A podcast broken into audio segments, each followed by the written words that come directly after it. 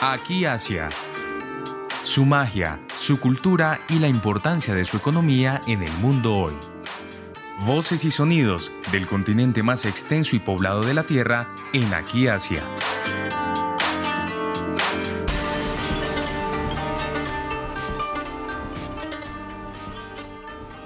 Muy buenos días y bienvenidos a otro espacio de Aquí Asia, en donde estamos explorando y conociendo más acerca de este gran continente. Y en este mes, como saben, estamos conociendo acerca de India. Una de las ideas que se tiene acerca de este país es que efectivamente es la cuna del yoga y la meditación. Pero en realidad tenemos, digamos que un imaginario muy grande de lo que es esto.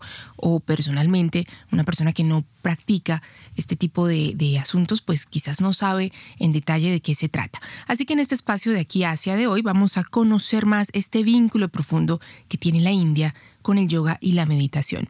Y para hacerlo tenemos a dos invitadas en el estudio hoy. Se trata de Juliana Herrán, ella es profesora de meditación Raja Yoga de Brahma Kumaris y además de Milena Montoya. Es instructora de yoga, es dula, es coach profesional y además es la directora de Transformarte. Luego nos va a contar también un poco de qué se trata. Empezamos con Milena para conocer acerca del yoga. Milena, buenos días y cuéntenos en Aquí Asia cuál es ese vínculo que tiene la India y el yoga. Bueno, Rosa, muy buenos días. Muchas gracias por esta invitación. Eh, realmente agradezco mucho este espacio para poder contar un poco a la gente acerca de esta práctica tan hermosa y ese estilo de vida que es el yoga. Primero me gustaría contarles qué significa la palabra yoga. La palabra yoga es una palabra que viene del sánscrito, que es un idioma muy antiguo de la India, y esta palabra significa unión. Unión entre qué? El cuerpo, la mente y el espíritu, los pensamientos y las acciones, y también es un estilo de vida. El yoga realmente es algo muy profundo, es un regalo ancestral que nos ha dado la India. El yoga existe hace más de 5.000 años en la India. Cuando uno va a India, uno puede ver el yoga en todo. Realmente en la India tienen integrada a su vida diaria todas las prácticas y los principios del yoga. No es algo como aislado que simplemente se vaya o se base en una práctica física o en un ejercicio. Realmente es mucho más que eso. En la India no todo el mundo practica como yoga, como las asanas o las posturas que uno usualmente ve, porque el yoga tiene mucho muchos más componentes y principios. Es también como la unión que tienen con la naturaleza, la armonía que tiene, digamos, con, con el mismo ser. El yoga también te puede dar mucho bienestar, te puede ofrecer mucha salud, alegría. El yoga, digamos, que ayuda mucho a reconectar, también ayuda a calmar la mente, que es algo bien importante en estos tiempos que ahora son más caóticos, de un día a día corriendo todo el tiempo. Entonces, cuando uno va a la India, realmente puede ver el yoga en todo, en esa unión que tienen las personas en su vida diaria y cómo conviven entre ellos, con ellos y con la naturaleza y el mundo. Perfecto, Milena. Pues yo entiendo que también el vínculo entre el yoga y la meditación es eh, muy fuerte. Es casi que estamos hablando de, no de lo mismo, pero de un paso hacia, ustedes me corregirán, pero vamos a, Vamos a ver, yo quisiera explorar también un poco ese concepto de meditación muy puntualmente eh, y el vínculo de India con ese concepto de meditación. Juliana, ¿tú qué nos puedes comentar en este sentido? Eh, la meditación como tal significa sanar, ¿no? Viene de la palabra en latín. Y en este caso es una práctica milenaria que desde que comenzó la historia de la humanidad prácticamente cuando hubo la separación de los continentes, de ahí surgieron muchas religiones también y sobre todo porque es una práctica en el que permite ir hacia adentro. La meditación es a través del silencio que nos podemos conectar con nuestro ser interior y también a través de una práctica aún más profunda, la conexión y el mantenimiento de este silencio permite que la conexión con Dios recargue el ser, recargue el alma. Y a través del tiempo las religiones de diferentes maneras, en distintas prácticas, han tratado de realizar la meditación, esta conexión interior de diferentes maneras. Ya bien sea, a veces lo hace, hace con objetos, a veces con un pensamiento. Y la intención de la meditación es que a través del silencio nos podamos conectar con nosotros mismos y experimentar esa paz interior. Por eso es una práctica tan ancestral, tan antigua, que hoy en día más que nunca en el mundo en que vivimos es cuando más se necesita mantener esa estabilidad en la mente, esa paz en la mente, esa paz en el corazón. Y Juliana, ¿y crees que la meditación se puede asociar a India totalmente? Porque entiendo que no necesariamente tiene origen en este país, ¿o qué opinas? Bueno, digamos que la India que conocemos hoy es como el memorial de ese continente antiguo, de donde es la cuna prácticamente de todas las religiones que conocemos. Es como de donde ha nacido la semilla del árbol de la humanidad. Y por eso se asocia la India con la práctica de la meditación. Bueno, pues muy interesante. Eh, Juliana y Milena que nos acompañan hoy en Aquí Asia. Yo quisiera también preguntarles los tipos, si hay, entiendo que sí, los tipos de yoga que existen y los tipos de meditación que existen, si se puede decir que hay tipos o clases o maneras. Empezamos con Milena. Bueno, dentro del yoga tenemos, digamos, varias líneas o escuelas más tradicionales. Dentro de ellas está el hatha, el vinyasa y el astanga, por ejemplo. Desde estas líneas o corrientes más clásicas o tradicionales se desprenden como las prácticas que se han ido como incorporando actualmente aquí más en, en Occidente. Digamos que es como la base o la raíz desde la cual se nace o se construye como estos nuevos movimientos de yoga se han ido, han ido evolucionando y han salido como nuevas líneas o nuevas escuelas o nuevos tipos de yoga, por llamarlos de alguna manera. ¿Cuáles son? Pues ahora tenemos, por ejemplo, yoga en pareja, tenemos yoga para niños, tenemos yoga para mamás, tenemos yoga para embarazo, tenemos yoga para la mujer, tenemos yoga terapéutico, tenemos kundalini yoga, tenemos hot yoga, tenemos Power Yoga, entonces digamos que han salido o han venido desarrollándose diferentes corrientes o líneas de yoga, pero pues todas basadas en estos principios de estas escuelas tradicionales de la India. Lo que se ha visto en Occidente es que se ha tratado como de de alguna manera incorporar la práctica del yoga o ajustar la práctica del yoga como a la vida más moderna, a las necesidades que van saliendo, digamos, con este cambio eh, de vida y con el estrés que ahora es algo bastante habitual en nosotros y con todas estas nuevas corrientes que han salido, se han generado también unas nuevas líneas y unas nuevas escuelas de yoga. Excelente. ¿Y se podría decir lo mismo de la meditación, Juliana, que hay diferentes escuelas o diferentes maneras de meditar? Bueno, mira, eh, pues ya tú acabas de explicar precisamente eh, los tipos de yoga pero prácticamente la meditación es cuando enfocamos el pensamiento hacia algo o hacia alguien o hacia una situación. La meditación es la capacidad que tenemos de enfocar los pensamientos para tener una experiencia. Hay quienes meditan con objetos, hay quienes meditan con situaciones, hay quienes meditan con personas. Nosotros en la meditación Raja Yoga lo que practicamos es concentrar el pensamiento en mi identidad espiritual como alma, la energía que le da vida a este cuerpo, y desde esta experiencia interior, desde esta conciencia espiritual, nos conectamos, nos enfocamos hacia el pensamiento de Dios como esa fuente suprema de luz y de energía que recarga el alma. Y en este caso para nosotros la meditación es la capacidad que tenemos de enfocar el pensamiento para tener esa experiencia de recargar al ser, tomando esa fuente suprema. Como te decía, hay muchos tipos, yo sé que hay muchos tipos hoy en día de yoga que están más asociados hacia la parte física, hacia los ejercicios.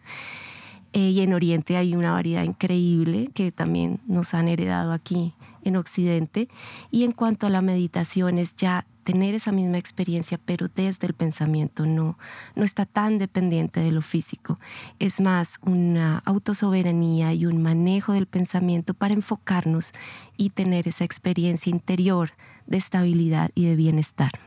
Yo quisiera también que nos compartieran acerca de las prácticas que ustedes hacen, un poco como líderes, como profesoras de alguna manera de, de, esto, de la meditación y del yoga. ¿Por qué no nos cuentan, nos comparten acerca de la práctica que ustedes hacen como personas, como individuos en sus casas, lo que ustedes sienten al hacer este tipo de, de yoga o de meditación? Gracias. Bueno, pues para responder esa pregunta me gustaría contarte un poquito cómo llegó el yoga a mi vida. Yo soy financiera, estudié finanzas y, contabilidad. Trabajé 14 años en multinacionales y pues fui así como lo dicen ahora en el mundo ejecutiva. Tuve una vida bastante agitada, viajaba, trabajaba mucho, muchísimo estrés y bueno, tuve una carrera bastante exitosa. Digamos que esa es como mi vida pasada, la llamo yo. Luego de muchas cosas y de mucho estrés, por supuesto, llegó la enfermedad llegó una enfermedad, una enfermedad crónica, una enfermedad bastante compleja, bastante difícil. Yo siempre había practicado yoga, pero lo hacía esporádicamente, luego a veces viajaba mucho, no tenía tiempo, pero luego cuando llegó la enfermedad empecé muchos tratamientos, empecé con muchos médicos, empecé a hacer muchas terapias, muchas cosas y realmente nada me funcionaba. Entonces un día ya estaba cansada y decidí coger todos los medicamentos y los tiré en una bolsa de basura, literalmente, porque dije definitivamente, pues esto no me está ayudando después de varios meses de tratamiento y tengo que hacer algo más, tengo que hacer algo más. Entonces por ahí estaba ya haciendo algunos de las instructurados o cursos de yoga y dije, pues bueno, realmente el cuerpo se metió aquí en esto, el cuerpo debe recordar cómo salir de aquí, debo darle las herramientas y ayudarlo a que recuerde como el camino de regreso hacia la salud. Y ahí empecé a meterme, digamos que de cabeza y 100% dedicar mi vida 100% o quizás 200% al yoga empecé a hacer práctica diaria, empecé a hacer pranayamas que son técnicas de respiración, cambié por completo mi estilo de vida, pero pues para lograr esto, digamos, no fue algo como fácil que se dio de la noche a la mañana. Entré como en una confrontación conmigo misma y, y, como ese llamado y ese deseo. Siempre cuando yo iba a clase quería como, o, o, pensaba más bien como, ay, me encantaría ser profesora de yoga, pero pensaba, no, quizás cuando tenga 40, 50, quizás cuando me pensione sería algo chévere para hacer. Pero el llamado del yoga fue muy profundo y fue en su momento y fue contundente. Para tomar la decisión, pues realmente era dejar toda una vida de 14 años de, trabajo, una carrera muy exitosa, un, cargo, una remuneración, un puesto. Entonces, digamos que había bastante peso allí. Eh, decidí entonces irme para la India fui a la India, porque es que la India es increíble, la India tiene esa capacidad de mostrarte con claridad como un agua cristalina donde tú puedes ver tus pensamientos, donde encuentras las respuestas, donde tu mente se puede silenciar y realmente puedes ver lo que hay en tu corazón. Entonces yo empecé a sentir que tenía que ir para la India y en cierta manera empecé a recibir muchas señales de que tenía que ir para la India. Entonces era como, eh, prendí el radio y había cosas de India, aprendía la televisión y habían como temas de India, todo me hablaba de India. Entonces decidirme para la India, hice como un, un tour perdón, un tour, un pequeño tour como por algunas ciudades de la India y luego finalmente me interné en un ashram. Un ashram es como un lugar, un monasterio, por llamarlo de alguna manera más entendible, donde tú vas y haces práctica de meditación, haces práctica de yoga, tienes una dieta, hay eh, práctica de silencio y es un lugar supremamente lindo. Por ejemplo, el que yo fui era en una reserva natural cerca de Rishikesh, que es la ciudad yogica de la India. Entonces, pues estando allá, realmente todo fue mágico.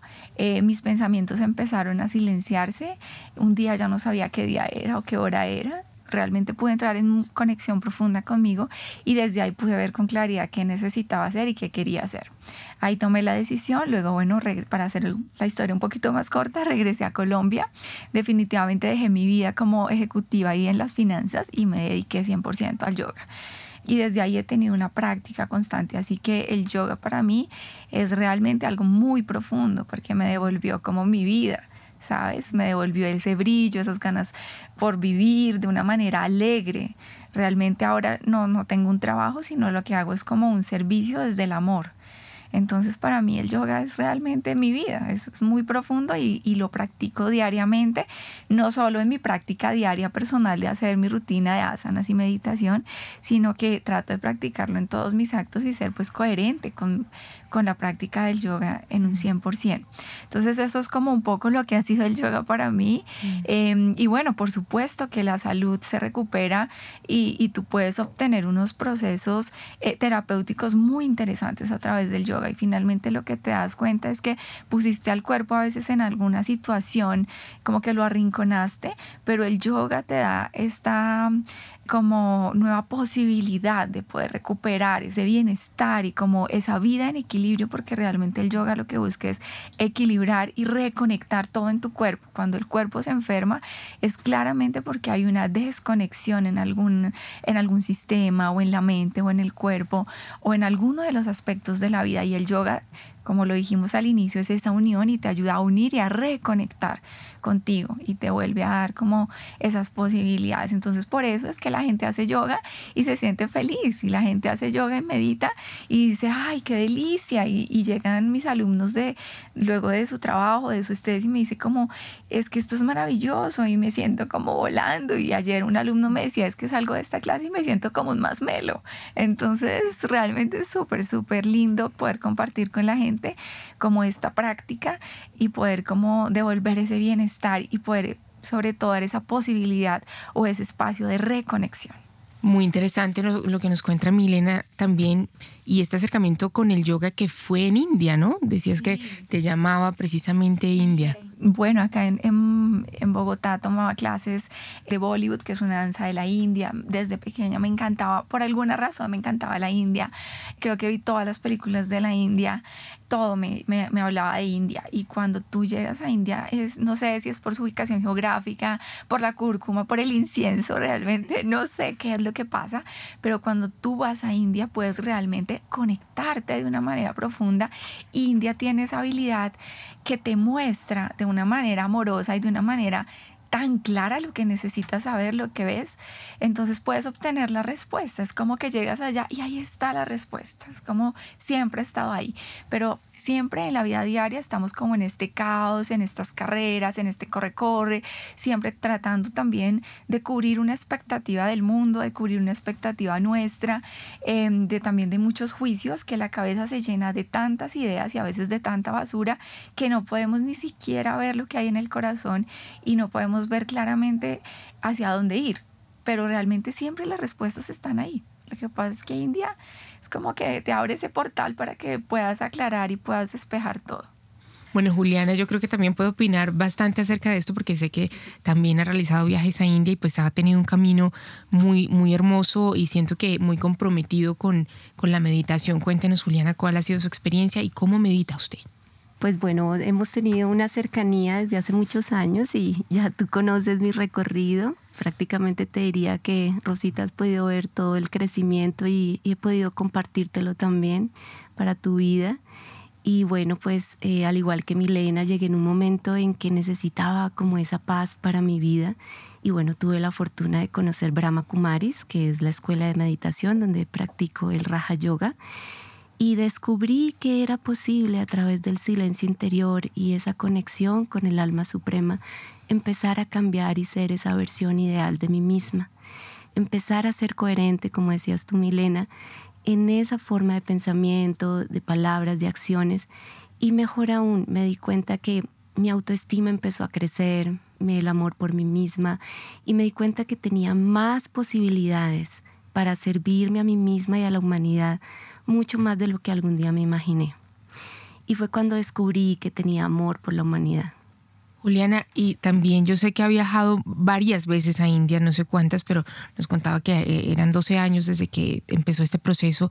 Cuéntenos acerca de estos viajes a India. bueno, realmente, wow, siempre ha sido para mí como fascinante, como tú decías, Milena, también. Es como es ir más allá de mi capacidad.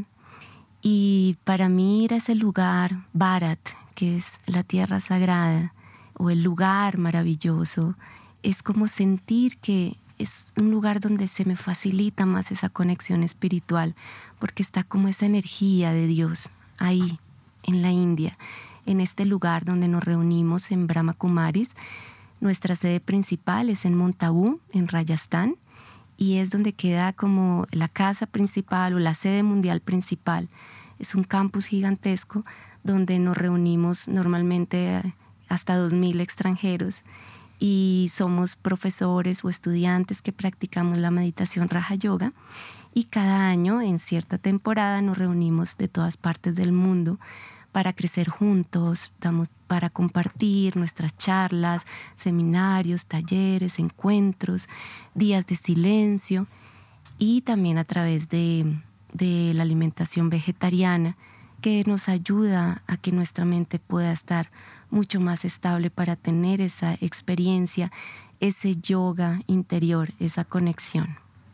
Bien, pues a uno le quedan ganas de ir a India después de escuchar estos comentarios, pero yo supongo también que hay que tener o, que hay que viajar con cierta disposición o con cierto interés y un corazón abierto a esto para, para realmente percibir lo que ustedes han percibido, ¿no? Así es. Sí, bueno, realmente es toda una preparación porque estamos viajando al otro lado del mundo, ¿no? Pero asimismo es muy enriquecedor porque es una experiencia prácticamente que al otro lado, para mí fue maravilloso ver que aunque aquí es de día, ya es de noche y viceversa, sin embargo, humanamente tenemos tantas cosas que nos conectan. Siento que la cultura colombiana con la, con la cultura hindú tiene muchas cosas en común y una de esas cosas que nos conectan son los valores de familia. Creo que en Latinoamérica y bueno, en nuestro caso específico en Colombia, hay mucha conexión, no solamente en la comida, bueno, no tan picante como la India, pero nuestro tipo de comida, la calidez, lo cariñosos que somos en Colombia, los valores todavía de unión, de familia, de respeto, de amor, siento que todavía hay esa conexión que nos mantiene muy cercanos con la India por esos valores espirituales que a pesar de que estamos en lugares opuestos en el mundo, espiritualmente estamos muy, muy cercanos. Pues esperemos que muchos más podamos tener esa experiencia y ese sentimiento hacia la India. Yo quería también preguntarle a Milena em, este vínculo que, que, tiene yoga con la mujer. Yo sé que Milena pues eh, precisamente también hace yoga prenatal, ella es dula. No sé si nos compartes un poco acerca de este vínculo con la mujer. Claro que sí. Bueno, yo realmente definí estar en esta línea de yoga para la mujer y estar en el yoga prenatal. Realmente siempre me ha encantado trabajar con la mujer y para la mujer. Entonces siento que a través del yoga nos podemos empoderar un poco más como mujeres. Desde ahí es importante saber también que, o más bien no saber, sino que como más bien reconocer que en esta vida moderna y en estos tiempos hay una desconexión con nosotras. Es como que nos fuimos mucho a la cabeza. Entonces somos ejecutivas, estamos en otros roles, estamos con otras expectativas, estamos como en, en otro mundo realmente como mujeres, en otras posiciones y en otra manera de ser mujer.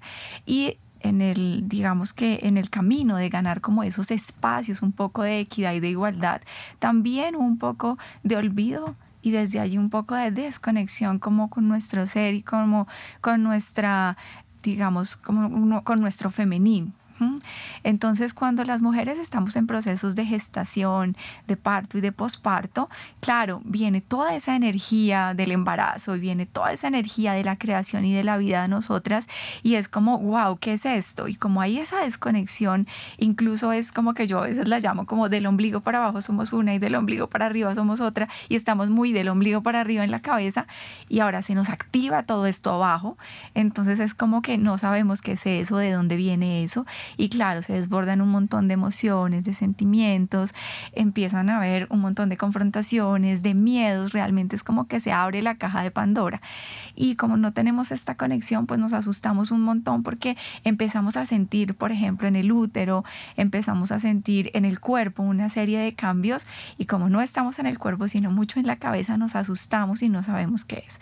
Entonces, a través del, del yoga prenatal, por ejemplo, podemos hacer una reconexión. Lo que buscamos es reconectarnos con el cuerpo para estar más presentes para ese embarazo, para poder ir a parir sin miedo, para poder vivir ese embarazo de una manera más saludable, para vivir ese embarazo de una manera más consciente, para realmente empoderarnos y hacernos dueñas de nuestro proceso de gestación. Y desde ahí poder tener esa determinación y poder tener como esa voluntad de ir a parir sin miedo, porque el número de cesáreas ahora en el mundo está muy alto y en cierta manera es porque nos da miedo parir, porque nos da miedo ir a ese lugar, porque lo desconocemos, pero realmente el parto es muy amoroso, el parto es algo muy orgánico.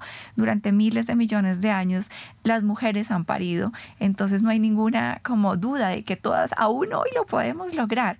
El tema es buscar como esa conexión, ese camino que hemos perdido eh, y esas cosas que de pronto ya hemos dejado en el olvido, que son parte de nosotras, que son parte de la mujer. Entonces es muy importante desde ahí la práctica del yoga para poder reconectarnos como mujeres, poder empoderarnos como mujeres y poder lograr cosas distintas. Y esta es una premisa que también viene de India, o sea, el vínculo con el parto. Total, total, porque si tú ves las mujeres en India, por ejemplo, no, no se sientan como nosotras aquí en la silla con la pierna cruzada, sino que realmente se sientan en el piso con las piernas abiertas.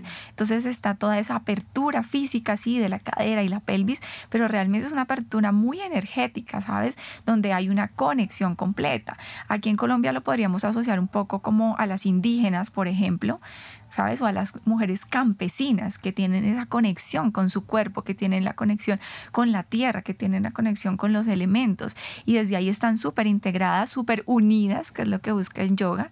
Y por eso entonces una indígena, una campesina tienen unos partos espectaculares.